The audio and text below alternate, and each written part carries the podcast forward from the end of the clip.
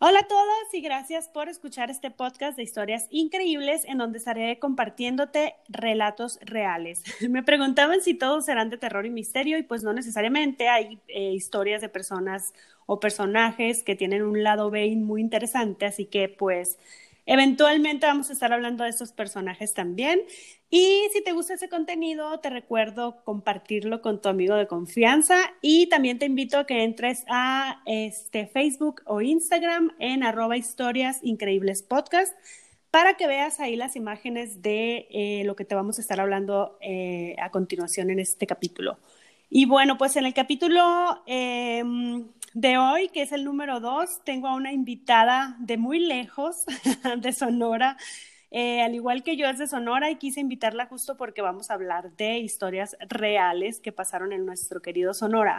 Ella es Ana Celeste. Ana Celeste, hola, bienvenida al podcast. Hola, ¿qué tal? Oye, si me oigo lejos es porque realmente estoy bien lejos. Estamos literal teniendo un montón de fallas técnicas y estamos grabando desde nuestros celulares, ahora sí. Y eh, ella está en Sonora, yo estoy en Guadalajara y por eso dice que se oye muy lejos. Pero, porque sí está. Así es, pero como buenas mujeres sonorenses somos bien retercas y no nos íbamos a dejar. y dijimos, no tiene que quedar de alguna manera. Entonces, pues aquí estamos, ¿verdad? Muchas gracias. Ana Celeste, pues preséntate, dinos más o menos qué haces, a qué te dedicas, lo que se pueda saber, obviamente, ah, para que la gente te conozca. Pues mucho gusto, este, Gaby y yo tenemos mucho tiempo de conocernos, prácticamente toda nuestra vida. Toda la vida, así es. Así es, tengo tengo muchos años. Yo no. Ella sí, yo no. Yo tengo más que la Gaby. Este, uno, dos, Gaby, qué simple. Este, em, pero sí, toda mi vida he vivido en Hermosillo, la capital del estado de Sonora. Tengo dos niños, soy mamá de tiempo completo, pero aparte trabajo mucho. Mamá luchona. Mamá luchona, cuatro por cuatro. Y encontramos que soy súper fan de los libros. Toda mi vida me gustó leer muchísimo y recientemente descubrí los podcasts y soy súper mega fan. O sea, ahí andamos buscando info de todo. Y sobre todo a la torre, es como que con esta vida acelerada, los podcasts es así como que la solución perfecta para no perderte en, en la rutina. ¿Sí? ¿Me expliqué? Claro, me encanta porque, bueno, yo no tengo tanto tiempo viviendo acá, pero cuando escucho un acento sonorense, digo yo, me entra una nostalgia así de que cañón. Porque ahora viviendo acá te noto mucho el, el, acento sonorense que amo con todo mi corazón. Yo invité a Celeste porque, yo le digo Celeste, pero Ana, Ana Celeste, a veces lo voy a decir Ana, a veces Celeste o a veces... Soy la misma. Esta. Pero bueno, la quise invitar porque justo como dice, yo sé que es una come libros, su mamá igual, saludos. Y, es de, y, considero que eres una persona así súper inteligente, eh, valiente por muchas cosas que no se pueden decir al aire. Ah, pero sobre todo eso, que tiene una plática muy interesante y sabe de todo un poco. Y, y, pues por eso dije yo, con ella, con ella, yo le voy a platicar esas historias que que seguramente conoces o a lo mejor y no, quién sabe, lo vamos a descubrir. Y vamos a empezar con la primera. ¿Estás lista? Perfecto. Perfecto, venga, estoy, estoy demandándome el cerebro pensando a ver cuál de todas las historias que he escuchado a lo largo de los años es, pero échale, que venga la primera. ¿Con qué chingadera me va a salir esta? Te voy a decir como el nombre nada más y tú me dices qué conoces de esa historia, ¿va? Se llama La Hacienda de las Delicias. ¿Te suena o no te suena? No, curiosamente, ¿No? pero no, híjole. Bien, Ahorita me agrada. a lo mejor y platicando yo creo que sí. Sí, a lo mejor por exacto, el nombre como que no. Exacto. Va, eh, ¿está ubicada en Álamo, Sonora? ¿No? Hijo, ok, ajá, sí, okay, perfecto. Va. Álamo Sonora, por si los que no conocen, es un pueblito mágico en donde tiene un festival muy importante que es a nivel internacional. Vienen eh, el, el FAO. El Alfonso Ortiz Tirado, así es. Ajá, FAO, yo bien floja, ¿no? Pero sí vienen eh, artistas invitados de todo, pues de todo el mundo, ¿eh? La verdad es internacional. Así es. Y es un pueblito súper chiquito, digamos, muy parecido a Guanajuato. sí. sí pero, o sea, ya eso de pueblito chiquito se quedó corto. A mí se me figura que, que ya no es pueblito, o sea, no deja de ser pueblo, ¿eh? Pero súper precioso. O sea, si algún día vienen a Sonora, sí es una visita preciosa. O sea, yo sí la recomiendo. Sí, totalmente. Está así llenísima de historias eh, de todo tipo, ¿eh? No nomás de terror o misterio y esas cosas. Mm. Mm, este, sí, lo que tiene Sonora en su particularidad, para los que no son de México tal vez, porque sé que no soy, no soy gente que no es de México. Entonces, eh, lo que tiene Sonora es un pueblo del norte del, de las, del país, de México, muy pegado a la frontera, entonces su territorio es muy extenso. Entonces, de la capital de Hermosillo hasta Álamos sí se hacen sus seis, siete horas más o menos en carro, ¿no? Fácil. Más o menos, sí vale la pena totalmente ir a Álamos, vale mucho la pena, les digo, es un pueblito que hay mucho que hacer. bueno, en esta casa que se llama también la Casa de las Delicias, eh, es, encierra una historia de amor, terror, o sea, de las dos, ¿ok? Te la voy a platicar. Esta historia, como todas las leyendas, pues tiene sus variaciones, ¿no? Eh, tiene sus variaciones en cuanto a lo que pasó, que el fulanito le dijo al sutanito y esto y lo otro, pero les voy a contar algunas variaciones y al final les voy a decir lo que es la verdad, porque en este podcast hablamos solo de historias reales. Oh, mi Dios. Oye, es la historia tóxica moderna, o sea, ok. Totalmente. te lo juro que sí.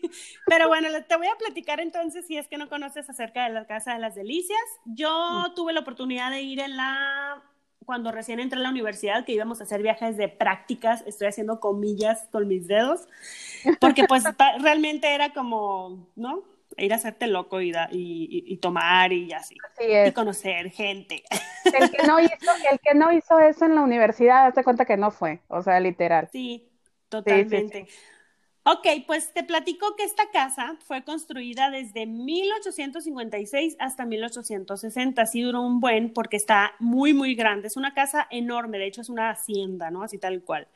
Y entre estos años, el dueño, pues que era el que la estaba construyendo, que se llamaba Bartolomé Eligio Almada, nombrecito, pues tuvo que salir de la Ciudad de México y estaba asociado con un francés eh, que se llamaba Juan María Tabernier, no sé cómo se pronuncia.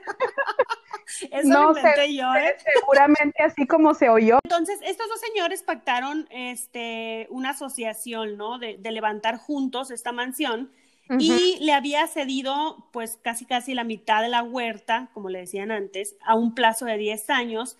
Y en este tiempo fue que finalmente el pabellón fue terminado un junio de 1860. El francés que fue acomodado en la recámara del segundo piso eh, se instaló como en ese pabellón, le decían ellos, y Bartolo Almada, Bartolo, este, permaneció en la planta baja. Es una casa enorme de 10 habitaciones, más o menos para que se den una idea. Tiene dos plantas. Pues. Una mansión, una mansión tal cual. Enorme, sí, enorme. O sea, y cada habitación tiene su balcón, este, no, no, es una, una cosa bonita.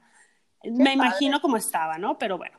Esta hermosísima e imponente casa está localizada en el extremo oriente de la ciudad y es una de las casas más famosas y fotografiadas de Álamos. Ya espero que con esto les esté entrando así como que las ganas de ir a verla y conocerla. No, de eh, perdida, qué?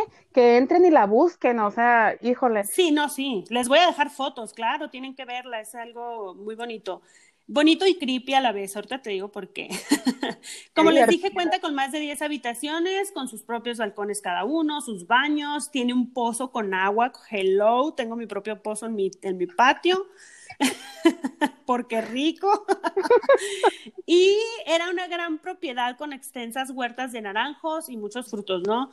Eh, tiene una imponente, impotente, iba a decir, tiene una imponente vista hacia la entrada, pero no hacia la salida. Es decir, que si tú la ves de entrada y de frente dices, wow, qué cosa tan divina.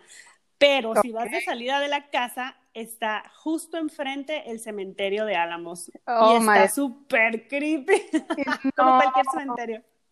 pues bueno, no sé si como cualquier cementerio, pero los cementerios viejos en Sonora, en los pueblos, es a la torre. O sea, todos están súper mega recontra creepy porque bueno, o sea, tuvimos muchos como que, como que en Sonora en especial, en el estado, hemos tenido un chorro de gente que... Muchos muertos, dices tú. un chingo, ¿no? De muertos. Pero aparte de eso, muchos migrantes europeos y de una bola de lugares que a la vez, o sea, encuentras tumbas súper viejas, pues. Y dices, güey, ¿cuándo salió esta? O sea, ¿de dónde, pues? Pero, ve, o sea, está el tabernier aquí que ahí andaba de metiche, o sea. Así es. Es que justo es eso, porque el panteón es muy imponente y se ve como el contraste este de la hacienda súper bonita y luego volteas al otro lado de tu izquierda y está el panteón y dices, no manches, qué miedo. O sea, imagínatelo de vista, así de que, ay, abres el balcón y está el cementerio, ¿no? Oh, Aparte tiene justo las tumbas estas de europeos, porque sí hubo mucho europeo que pasó por aquí. Incluso ahorita en Álamos vive muchísimo gringo retirado, este, franceses, de todo, es de todo menos mexicanos, yo creo, porque está muy bonito el pueblo. Ok, pues poco tiempo después inició la guerra de intervención francesa y el segundo imperio donde Bartolo se vio envuelto, eh, por lo que tuvo que viajar algunas veces a la Ciudad de México. Y en este tiempo en el cual Álamos fue escenario de 40 batallas, es lo justo lo que dices, o sea, muchos muertitos quedaron, yo creo, en esas batallas. No, o sea, miles, pues. Y, o sea, y me, no te vuelvo a interrumpir con datos históricos porque me estoy, o sea, me estás platicando la historia, Gaby, y estoy acordándome, pues, de N, N datos, pues, pero es que aquí en Sonora es muy común encontrar ciertas cosas que se me afigura que al final de la historia me lo vas a decir, mejor me voy a esperar. neta, neta, está súper curado que estoy haciendo enlaces mentales en este momento, pues. Lo que te dieron en la primaria, ¿no? Sí, deja tú la primaria, que lo que te contó tu abuela, y que, o sea, literal. Síguele, síguele, échale. Ok, va. Siendo eh, una de las batallas en las de enero de 1866 en la que destruyeron gran parte de esta huerta que ya habían levantado, ¿no? Al parecer saquearon un uno de los pabellones y no se sabe más acerca del francés tabernier o tabernier, porque estamos en México. Sí, desapareció. El, señor Tabernas, pues. Ah, don Tabernas. Don Tabernas apareció después de 40 batallas, pues no se sabe qué pasó con él. Ok, eh, posiblemente si la suerte le favoreció, abandonó el país durante esos turbulentos momentos. No se sabe nada más. Bartolomé, que era el asociado de él, falleció en la Ciudad de México en 1872 a los 55 años de edad, súper joven.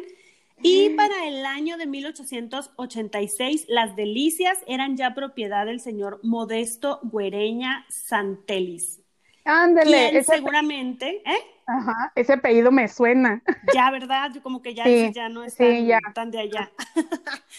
ok, quien seguramente le compró a los herederos de Almada, ¿no? Que, eran los primeros dueños. Creo que es importante poner en contexto de quiénes fueron los poseedores de esta casa para que después la historia que hasta la fecha la envuelve pues tenga como sentido, ¿no? Eh, fuera de aquí, eh, el señor Güereña me da mucha risa. O sea, mi cerebro está sufriendo cuando leo güereña con, con diéresis y una ñ enseguida. es que digo guereña, greña, güereña, pero bueno, creo que es güereña, ¿verdad? Güereña. ok, el señor Güereña heredó a su esposa Dolores Chávez Ronquillo. Ay, ¿qué, qué, ¿por qué no se apellidan López? Y ya, o sea. La señora Chávez, viuda de Güereña, o sea, te encargo, falleció en 1925 habiendo heredado las delicias a tres de sus hijas solteras. Okay. Y como dato curioso, este, el matrimonio Güereña Chávez son bisabuelos, bueno, eran bisabuelos de María Félix, que a ese punto iba a llegar. entonces son parientes. Sí, porque la señora María Félix Doña, ella era María Félix Güereña, o sea, era su, por eso me empezó a salir el apellido. Oh, Exactamente. Ya, vamos conectando para que vean que sí es real, todo está documentado. Oh. Em, bueno, en 1956 la propiedad fue adquirida por los norteamericanos el doctor Walter A. Franklin y su esposa Aida Luisa. Eh, y por si no sabían, en este pueblo, pues como ya les dije, hay mucho gringo retirado y las delicias pues pasaron a ser parte de, de este matrimonio.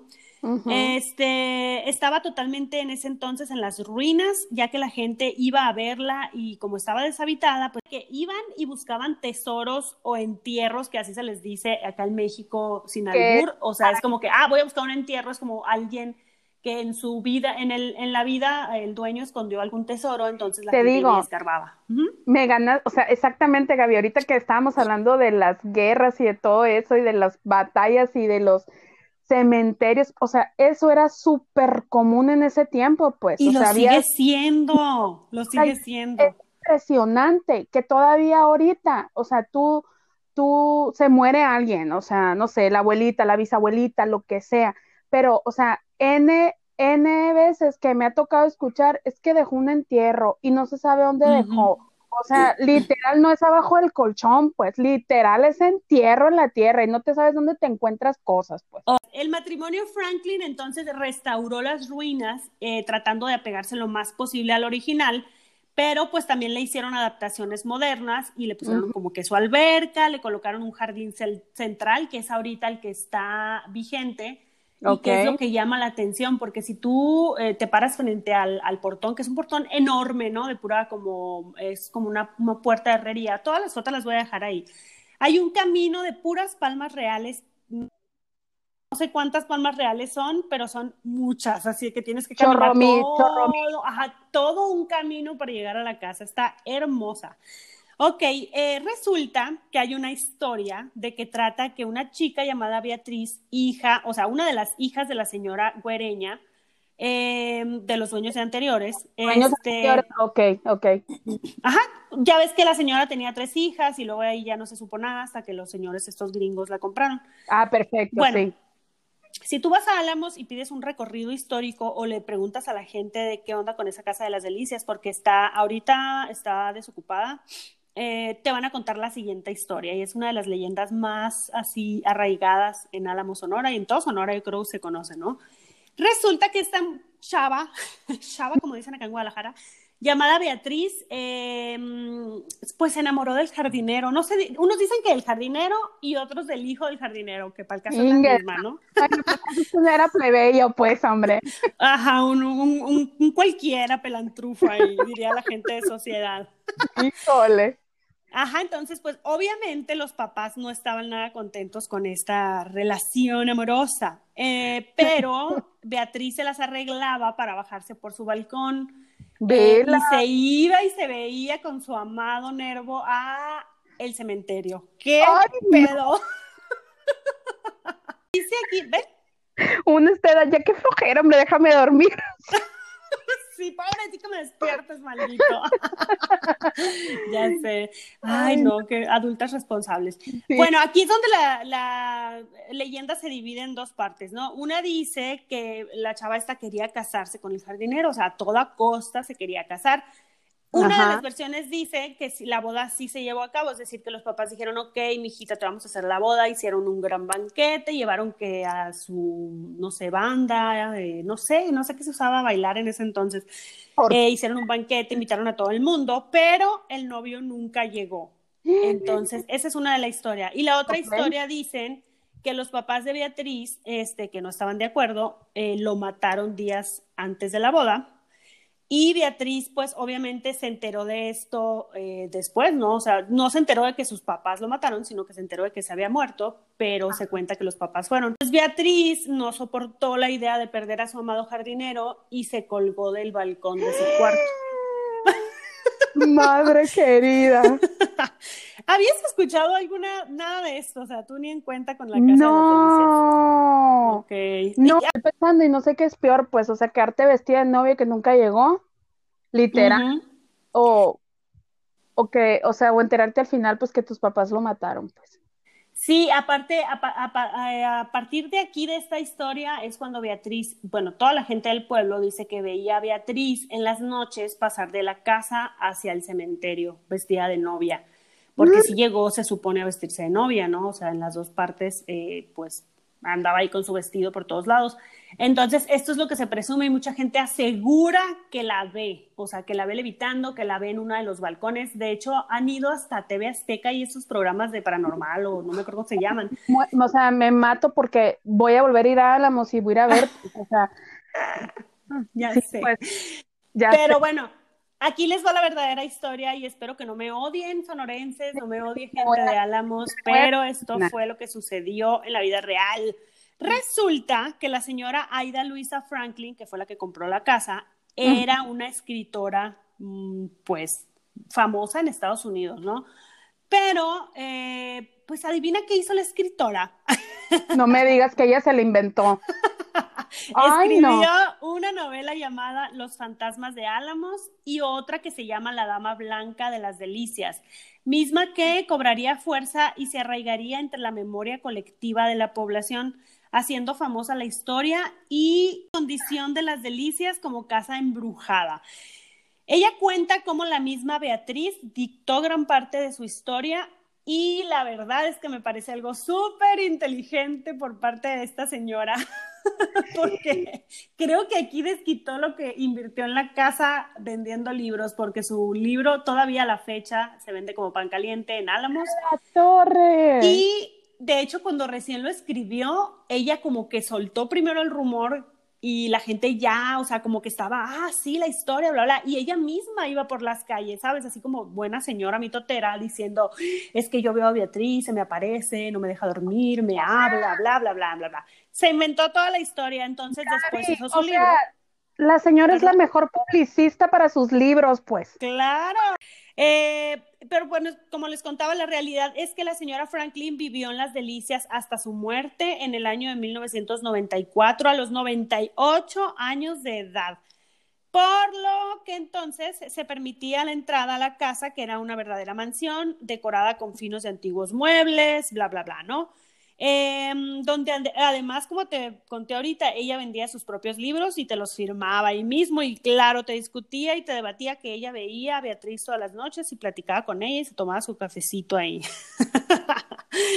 y discúlpenme si hasta aquí maté sus sueños o la fantasía, pero pues yo prefiero la, verdad, la verdad. No, literal acabas de matar los míos, pues, o sea, yo me había emocionado pensando que iba a ir y, iba a ver el balcón y el vestido no iba colgando, pues de perdida, o sea, de perdida dime, de perdida dime que al final la señora lo estaba escribiendo y que el fantasma de Beatriz se le aparecía y le iba contando, o sea, ay, no, qué ah, creo que eso no pasó, solo en la mente de, la señora esta que quería hacer mucho dinero, pero murió muy vieja. Y lo que sí hace mucho sentido es la casa frente al cementerio, y que luego de ahí este, hayan hecho como este match de, de, lo, de la historia creepy que pasó, pero la verdad es que no hay, si te vas a las historias, no hay documentos de que la señora Güereña haya tenido ni una hija Beatriz, ni hay este, documentos de que se quiso casar con el jardinero, ni de que se llevó a cabo una boda, nada. Todo fue inventado. qué triste. ya sé, es triste, pero, pero la verdad es que sí le doy el crédito a esta señora Beatriz, o sea, mis respetos porque la verdad sí. A ver, la verdad que sí, ¿eh? la verdad que está bien ganado su dinero. Sí, la neta sí, o sea, su imaginación da para mucho. Y este, y está, me emocioné mucho cuando empezaste a decir que era una hacienda y que todo eso, porque digo, en especial esta hacienda no la conozco, pero me ha tocado conocer otras y tienen, o sea, ya de por sí, quien no haya pisado una hacienda mexicana, que aparte que son ultra mega recontra viejas, todo cruje, o sea, sí super oldies, las paredes mega gruesas, porque obviamente son de adobe y todo lo que te imagines así. en, sí. en sí una hacienda es creepy, o sea, aunque no haya pasado nada, pues. O sea, Ajá, y más si está enfrente del cementerio, pues más. o sea, de cuenta que ni mandada a hacer, pues, pero ahora, no, no, pues, o sea, bien por ella porque no necesitó publicista, ni mercadólogo, ni nada. Bien por la señora Flanking que hizo todo un negociazo, pues. Y aparte se pagó, yo creo, la hacienda con su libro, ¿no? Porque todavía lo venden ahí en Álamos. Y este, pues esa fue la historia de la Casa de las Delicias. Ahora que vayan a Álamos y la vean, digan que en este podcast escucharon la verdad y que a ustedes nadie les va a venir a decir mentiras. no, no me digas nada acá. Y de repente pasa Beatriz enfrente de Trina. Así, ya sé, de repente que se me aparezca. No, de hecho hacen recorridos muy padres. Eh, eh, por adentro de la casa. No sé en este momento eh, si estén dejando entrar, pero hubo un momento en que sí. Cuando ella vivía ahí, no me tocó a mí entrar a la casa porque la verdad es que sí me da miedo. Lo que sí no les voy a mentir es que hay una vibra muy, muy creepy enfrente de su casa, pero no sé si es por el cementerio, o por la casa, o por las dos, no sé. Pero sí estás enfrente de la casa y dices, ay Dios, o sea, sí siento que se me va a aparecer algo aquí, no, sé. Pues, pero está hermosa la casa, es toda blanca totalmente, o sea, divina, las, los interiores, todo. Eh, voy a poner ahí si puedo conseguir un video de cómo está hoy no sé si esté amueblada o, ahorita por dentro, porque supongo que no están dejando entrar. No sé, voy a investigarles eso y se los dejo ahí en, los, en las fotitos de Instagram para que vayan a ver la Casa de las Delicias. De todas maneras, vayan, está muy entretenido el recorrido porque luego los pasan ahí al, cementerio y ven las tumbas del año de, uh, ¿no? Como dices todas las batallas. De la Así es, de la catota. Para no decir pues esa fue la historia. Te voy a contar otras. Son historias cortitas que todo sonorense debe de saber. Y esta yo creo que sí te la vas a saber. O sea, vas a decir sí. El Casino del Diablo. Uh, sí, cómo no. yo estuve ahí, como que no.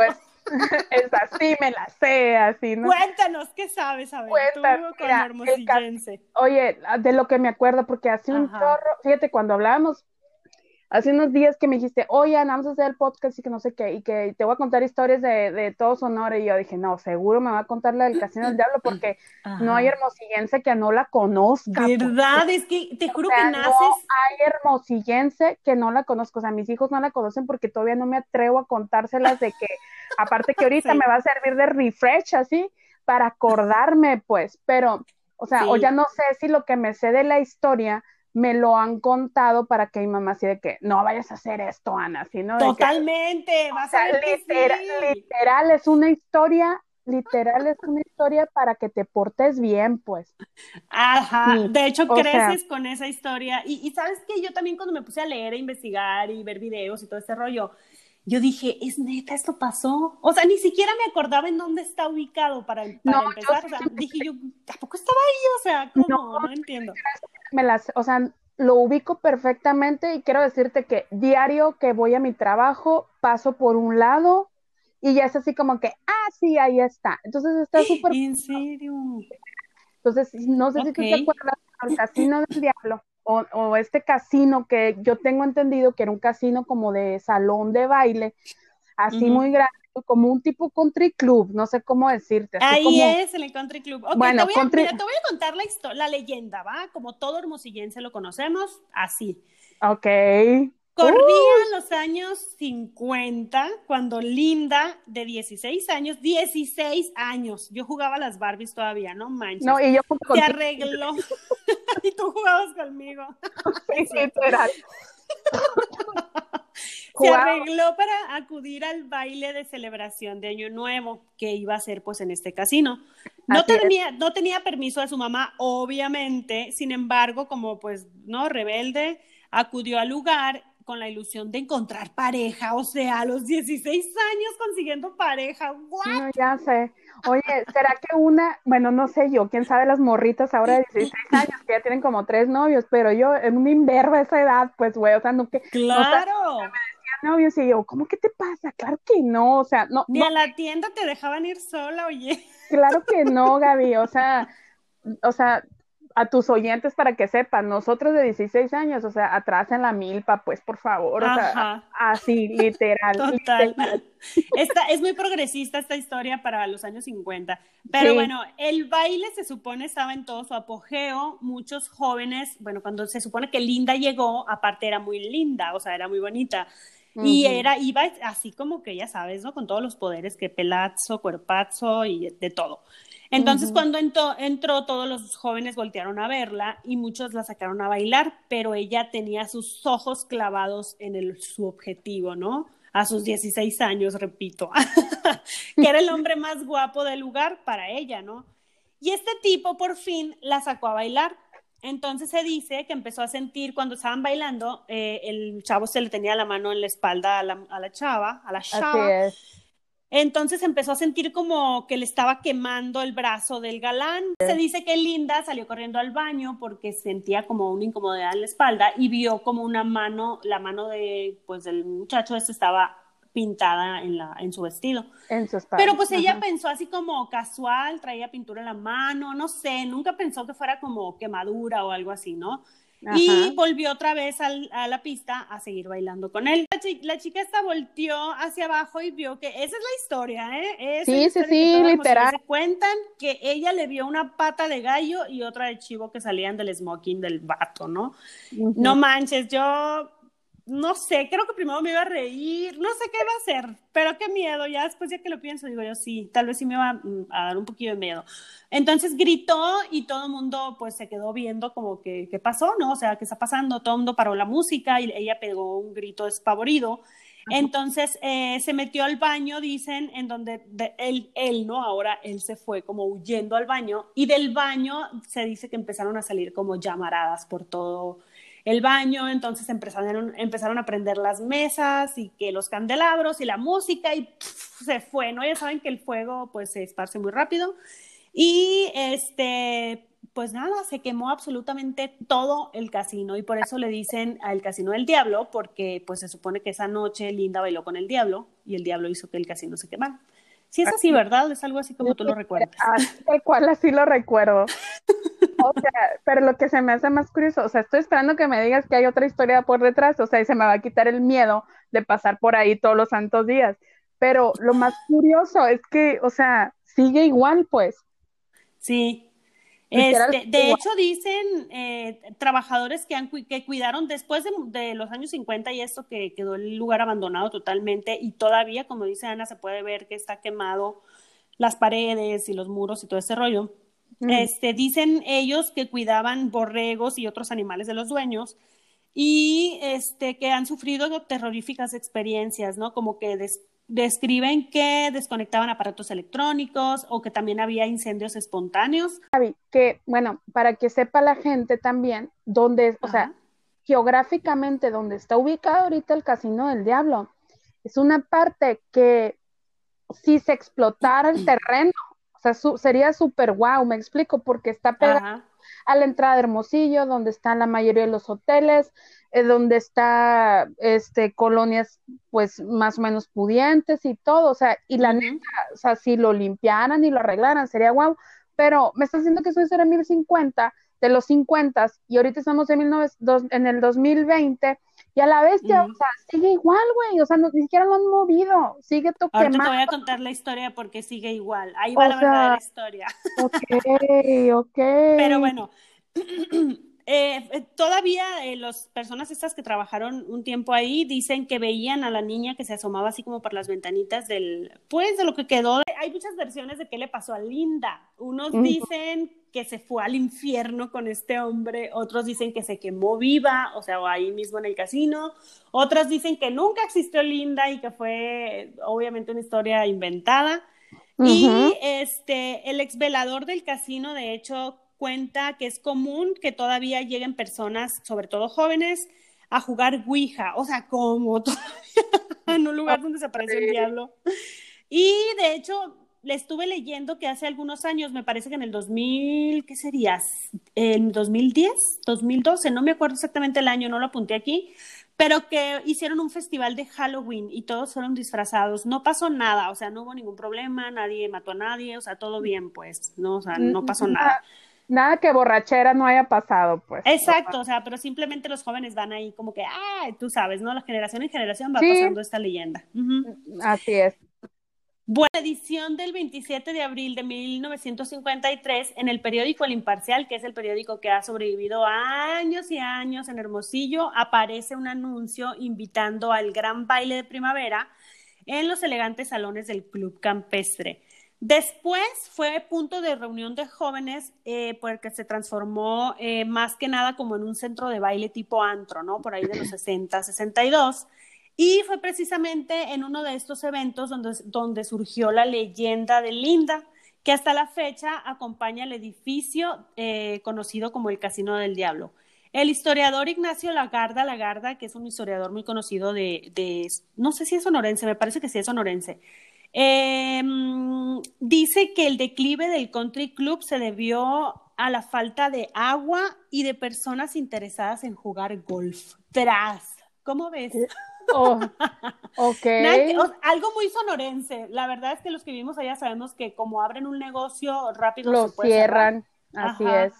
No me extraña, la verdad, pero pues eso, eso fue lo que pasó realmente. Mm, lo que pasa es que tienen que, sí, es que es muy de Sonora eso también. O sea, la falta de agua, literal.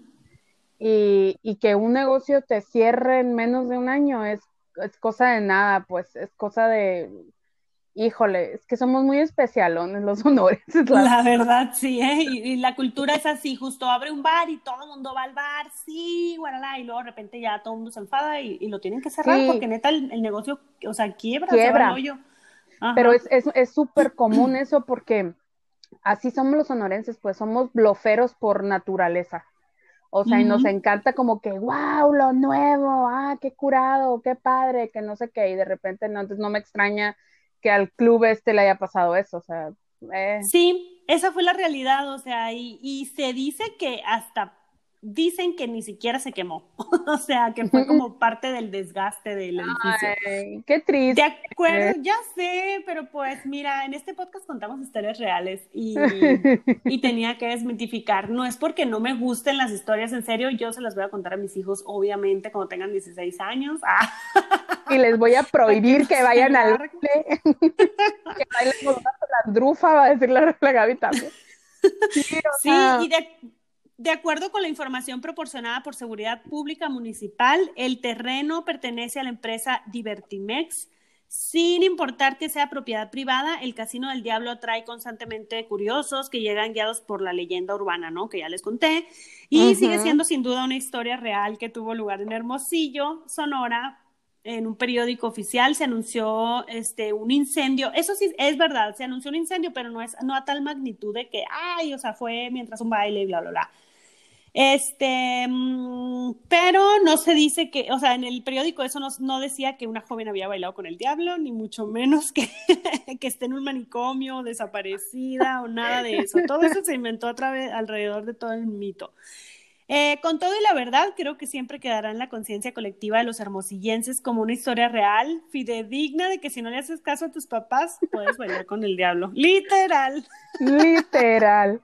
Oye. Así que no sé qué te parece. A la torre, es que siento que estás destruyendo mi infancia, Gaby. Porque... Ah.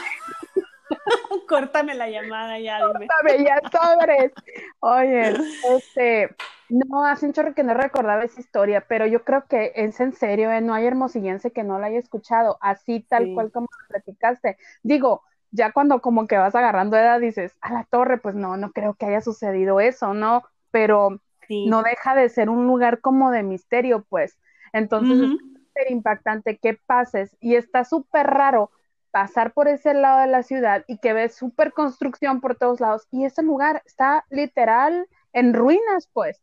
Ok, eh, discúlpenme ahora sí todos los sonorenses eh, que me escuchan, pero la historia real de todo esto es que el casino fue construido con el apoyo del gobernador Abelardo L. Rodríguez quien era aficionado a jugar golf, eh, por lo que dio facilidades a la edificación de una empresa eh, junto con Estados Unidos, ¿no? Y justo como oh. cuentas tú, es em, las áreas verdes y todo este rollo de salón de fiestas y, este, el casino y todo era justo en el Country Club, que era como un club, ¿no? Para la gente con dinero. Entonces, eh, pronto se eh, posicionó en el gusto de todos los hermosillenses que podían obviamente pagar y pues tenía un casino, restaurante, bar tipo americano. Vayan con alguno que viste en Vayan. Si ven a uno de negro con una hebilla en el cinto con el cuerno de Satán, ignórenlo, pasen de largo. Bueno, eh, fíjate que este lugar eh, dice que tiene una superficie de más de mil metros cuadrados semibardeados, o sea, con bardas, que tenía la función de servir como cementerio para integrantes de la misma secta. Y este, para que estos no fueran sepultados en un cementerio convencional bajo Camposanto. O sea, este señor de negro, eh, nos vamos a referir como el señor de negro porque nadie sabe el nombre, o al menos no encontré el nombre de este señor eh, se dedicaba como a reclutar a su iglesia. Lo mismo que seguimos viendo ahorita en muchas religiones eh, o sectas. eh, de que, ay, los, no sé, no tengo ahorita, no, no quiero decir el nombre de alguna religión para no ofender, porque pues cada quien sus creencias, pero todavía se ve mucho eso, ¿no? Que te invitan como, ah, mira, ven a mi reunión, como las de Herbalife, pero pues... Te iba, a decir, ¿no? decir negocios piramidales, te iba a decir yo, pero hace cuenta que me estás diciendo exactamente lo mismo. Bueno, eh, este, esta construcción se eh, compone como de cinco cámaras, por así decirle, o, construcciones totalmente diferentes. Una se dice que era un observatorio, otra el templo mayor donde se ofrecían los sacrificios, este, y se ve que le pusieron muchísimo dinero por la forma en la que están construidas. Es decir, tú generalmente, bueno, tú no, ¿no? Pero los que se dedican a la construcción, eh, cuando construyen, eh, lo hacen de tal forma que, que pues ocupes menos eh, material, ¿no? O sea, que sea menos material y pues que te rinda más. Entonces, estos, eh, en especial, los ladrillos están puestos de una forma en que se ve que no escatimaron en gastos, o sea, ellos le metieron ladrillo del bueno y, mucho. ladrillo de Kerobabi trajeron todo completito. Todo así, y, y hace cuenta que es como un tipo, el, el, como que el que está al medio, el, el más grande, el templo mayor, donde se hacen los sacrificios, es como tipo ay, ¿cómo te lo puedo describir? Como una torre y luego tiene como unos canales que bajan hasta el piso y se supone que en la parte del medio es donde hacían los sacrificios y la sangre corría hasta el piso, ¿ok? Por los canales estos. Ajá, por esos canales. Después había otro que era como un observatorio eh, donde veían si venía alguien más y bla, bla, bla. Otro era una parte donde se podía danzar y tenía varias, eh, varias funciones. Había otro donde había como un, es como una sótano y en la parte de arriba eh, también como que esparcían ahí la sangre y le caía a, las personas, a las personas que estaban abajo. Todo está bien creepy. Yo dije, ¿cómo, ¿cómo es posible que a mí gustándome tanto estos temas y estas cosas así, nunca me enteré de que esto había en, Obregón? Conociéndome, yo creo que me hubiera acercado a mi totear, ¿eh? Gaby, o sea, me estás diciendo y estoy queriendo ubicarlo, pues, porque he pasado probablemente lo, veas y, digas que mm, lo, has visto en alguna es lo que en alguna exactamente lo que estoy pensando es dije yo bueno este a la torre o sea me impresiona que esté algo tan así pues. Y luego más sobre todo que estás diciendo que es una construcción en la que no escatimaron en gastos a la torre, o sea, más te llama la atención porque es como todo, pues. Cuando ves dinero en cualquier cosa dices tú, pues se nota que hay dinero, ¿verdad? Este, que no lo vas a notar en una construcción, este, pero Así es. Y sabes que está como al aire libre, o sea, se ve, no es algo que esté escondido así de que, ay, en unas cuevas o en unas grutas, no, o sea, es, está al, como, no justo a la orilla de la carretera, pero sí se ven, o sea, se ven las construcciones, eh, si te acercas, haz de cuenta, no es como que le pusieron un cerco enorme o un muro. pero me imagino que si vas a venir en tu carro, o sea, vas a ver que hay algo, pues. ¿Me explico? Claro, sí, no necesariamente vas a distinguir todo completo, pero vas a ver algo.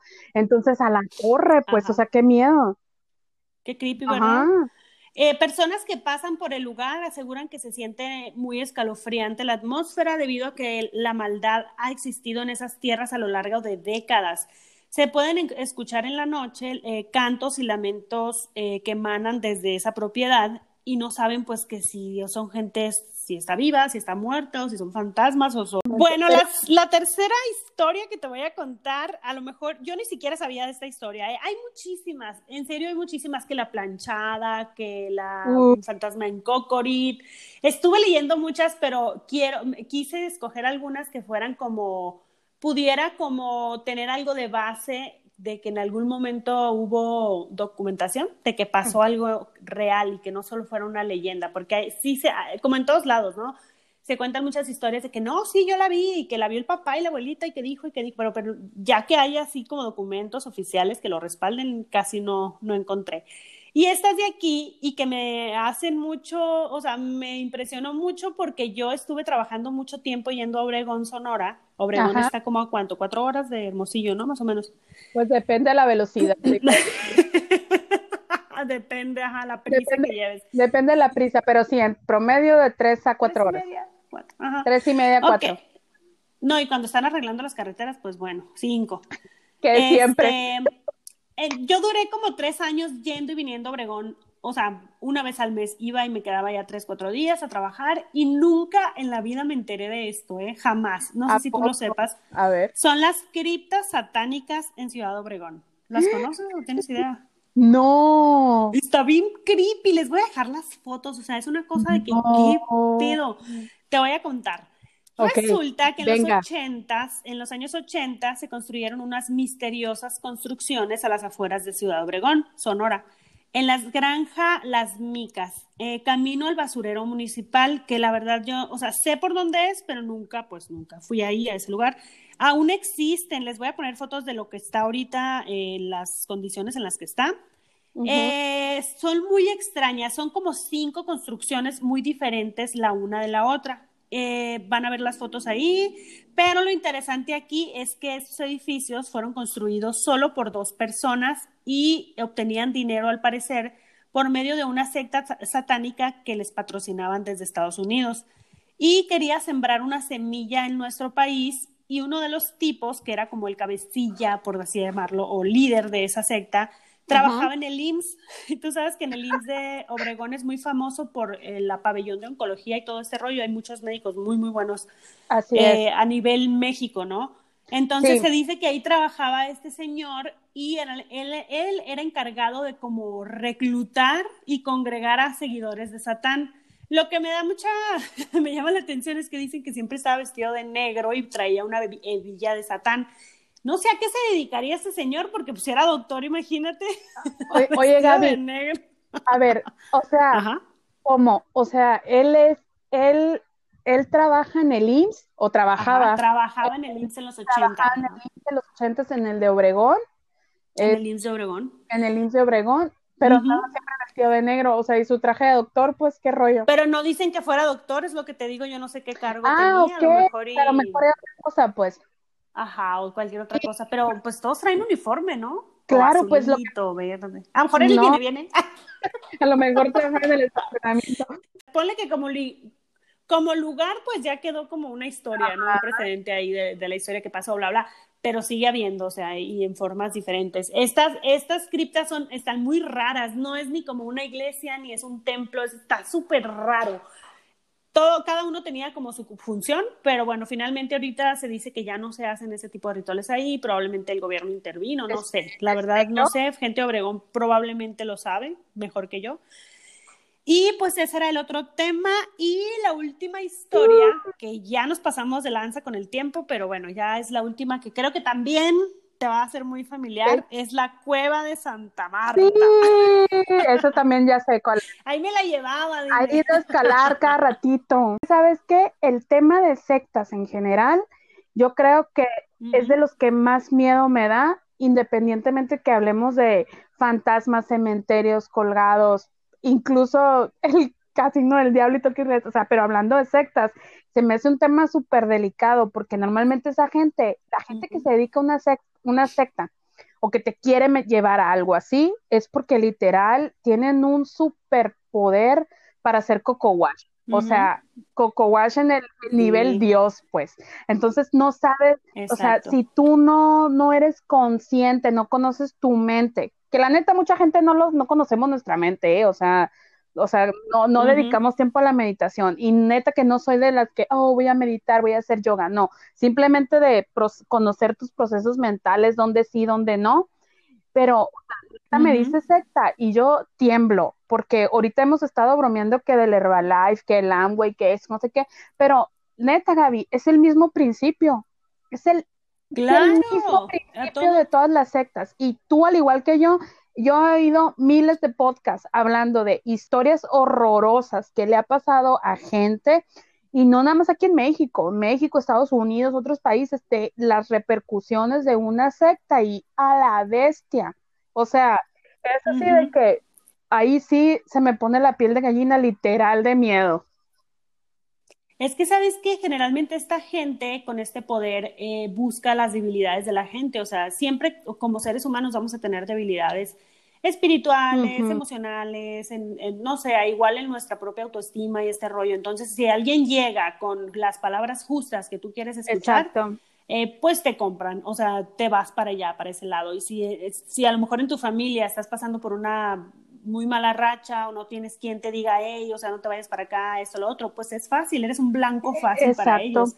Llámese Herbalife, Amway, ya estamos ahí. Eh, no es que sean malas estas no, marcas, para nada, claro, no es eso. Es, es, la forma en que envuelven a la gente como para decir que es lo mejor y lo que ellos necesitan en ese momento.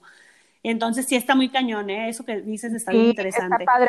Está em, padre, está, está padre discutir ese tema y luego me llama la atención que en esta historia estás diciendo que esta persona, por ejemplo, se estaba, está trabajando en un centro de salud donde hay un chorro de gente, donde el nivel de desesperación, o sea, pon tú que afuera, ¿qué te encuentras en un hospital? Gente desesperada porque su familia se está muriendo, guau, guau, o sea, no estás en el estado mental ideal como para defenderte de ese tipo de cosas, o sea, ay, no, o sea, me muero. Exactamente, son presas fáciles, no digo que todos, pero sí la gran mayoría. Exacto, o sea, y este, tienes mucha a la vez o sea, neta, neta, de todas las, o sea, ay, no, a esto sí me da un chorro de miedo porque no me, o sea, yo me ubico personalmente eh, con algún familiar mío estando en un hospital, o sea, estás en un nivel de desesperación de que tu mente no está pensando otra cosa, pues, y si llega un güey, venga vestido como venga vestido, lo último que vas a ver es cómo venga vestido, si trae un emblema que no debe traer ahí, pues,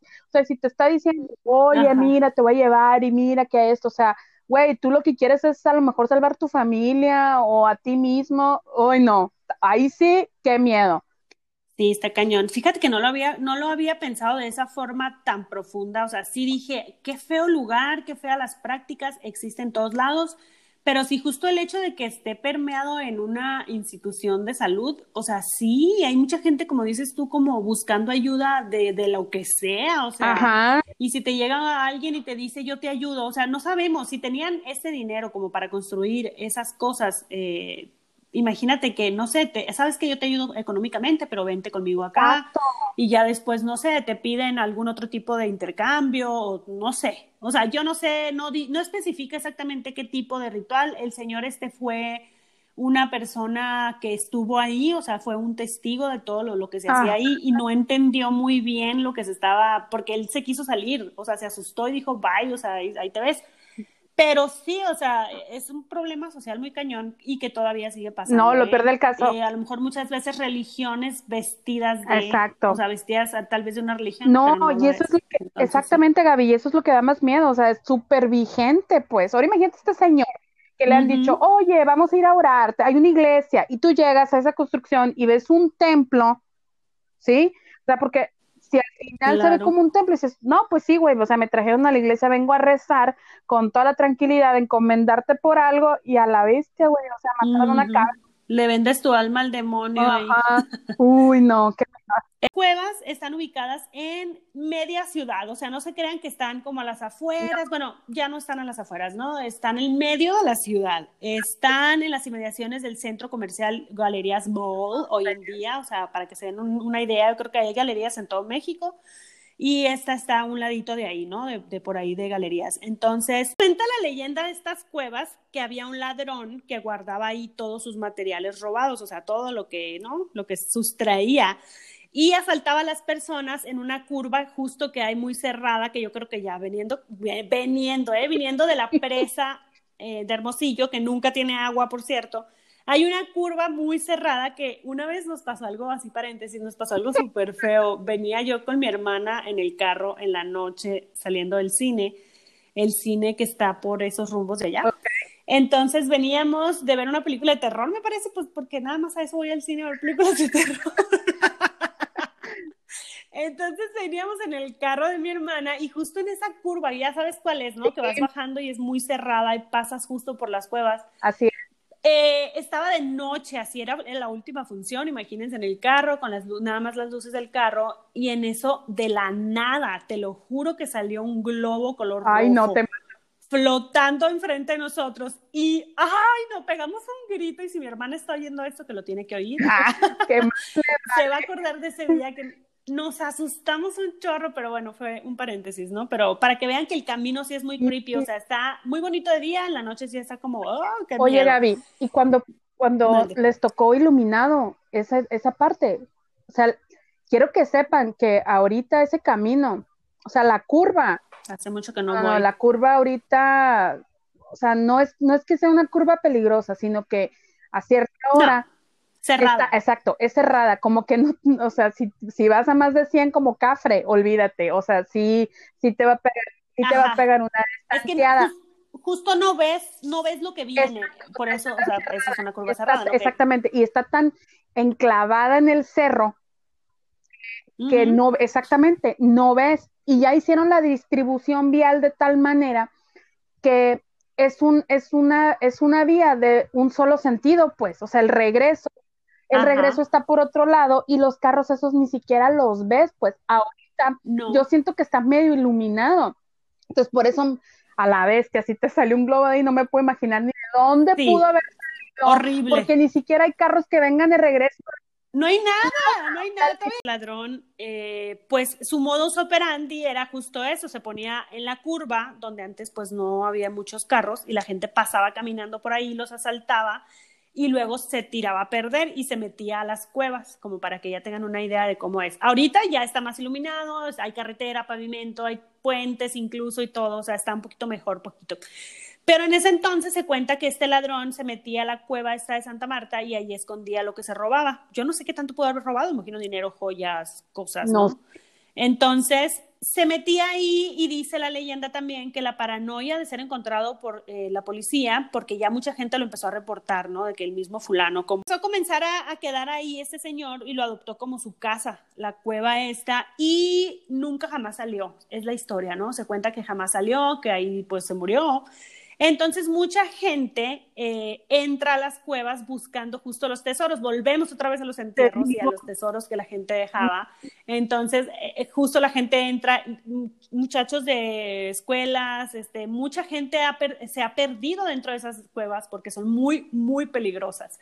O sea, tienes que ir, si vas, creo que hay un, un viaje guiado o algo así, pero en serio son súper, súper peligrosas porque estaba viendo unos videos de que Hace unos años podías accesar y no había tanto problema, pero hoy están como más inundadas, hay agua y puedes encontrar un, dice el chavo que estaba narrando, que me dio mucho miedo, que había muchos, que hay muchos insectos que no había hace 10 años, hace 5 años, o sea, que salieron, que mutaron, no saben de dónde, o sea, y salen los animales, unos insectos súper raros, así que yo en mi vida había visto. Y yo, qué miedo, pero bueno. De hecho, Gaby, o sea, fíjate, yo te que pensé que me ibas a hablar de eso, yo pensé que me ibas a hablar de eh, la fauna que no se sabe que hay adentro de las cuevas, pues. Ah, sí. sí, sí, Algo de es súper común.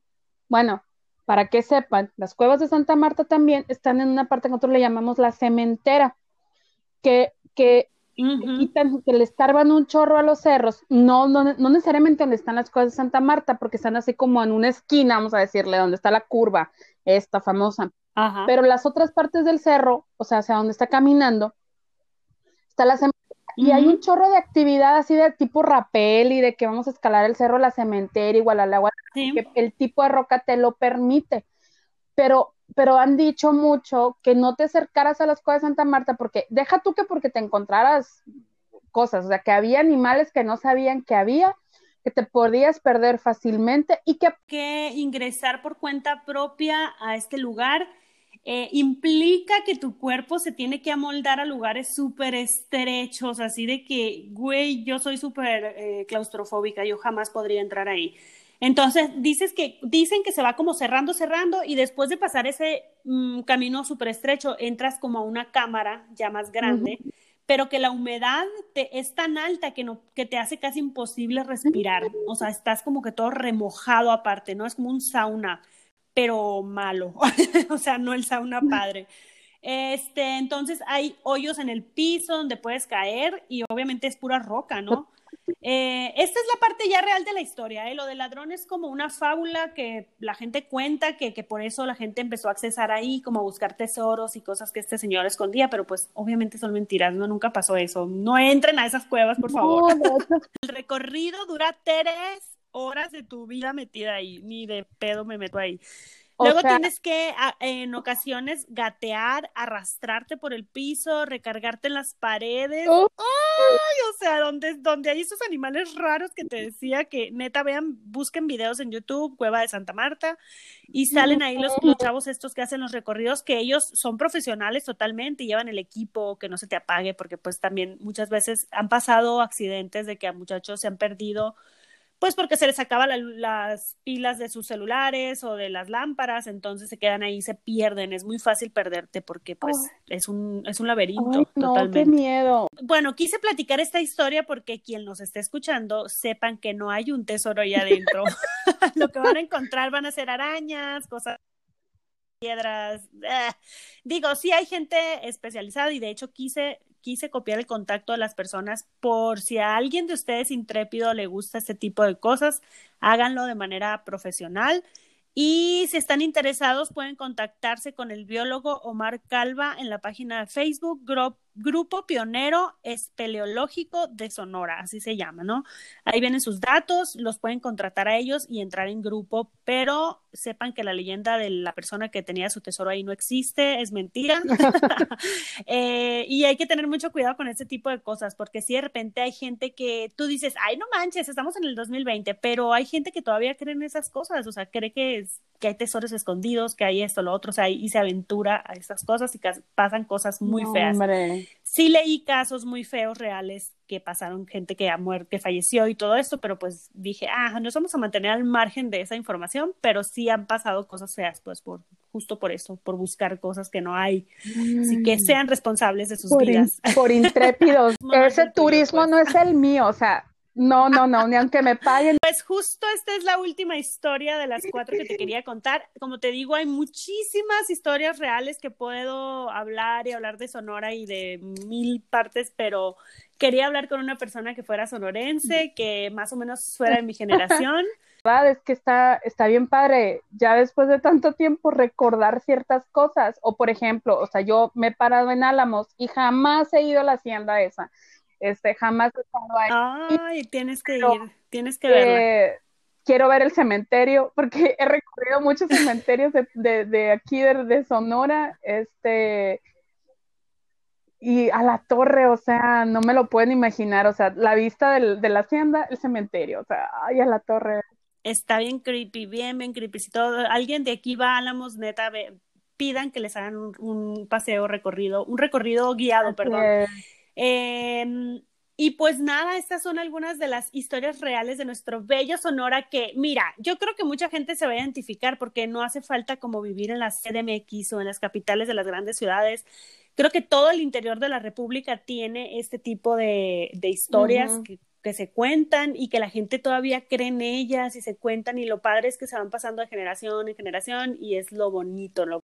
Ahorita que estás diciendo de, oye, es que no se vayan a meter aquí, hay gente que todavía cree que hay algo, o sea, yo todavía juraba que era cierto lo del casino del diablo, o sea, yo creo que es la que más me puede de todo. Espero que te haya gustado, en verdad, que lo hayas disfrutado, no sé, eh, yo creo que sí, ¿eh? Diste puntos muy buenos, sobre todo los de las sectas y esto. Me encantó tu punto de vista y te agradezco muchísimo, muchísimo que hayas aceptado esta invitación. Y pues no sé si quieras dar las redes sociales, no sé si las tengas en modo privado o si quieres que la gente te siga o te conozca un poquito más. Pues si me quieren seguir adelante, de hecho creo que mi cuenta de Instagram no es privada eh, y si no al rato ah, bloqueo. este, ¿Sabes qué es lo padre, Gaby? Que que a la torre, o sea, no te das cuenta hasta que ya no profundices en el tema, con cuántas historias hemos crecido, por ejemplo, y que uh, y cuando te dicen, a la torre vives en un rancho, literal, o sea, Hermosillo sigue siendo un rancho. Este, y en un rancho me refiero a, este, deja tú que te encuentres a la mitad de la gente y todos, a todo mundo conozcas y, y unas la relación. O sea, aquí no, aquí en Hermosillo no aplica el de que a cada persona lo unen siete puntos, aquí te unen como tres nomás o cuatro. un, punto, porque todo el mundo se conoce. Pero soy un búho nocturno y dedico mi tiempo en la noche literal a leer series históricas, podcast ahora, todo lo demás. Entonces me encantan todos estos temas. Y especialmente ahora descubrí que, pues, tengo, que tengo una afinación por los, por los temas creepy y, y historias.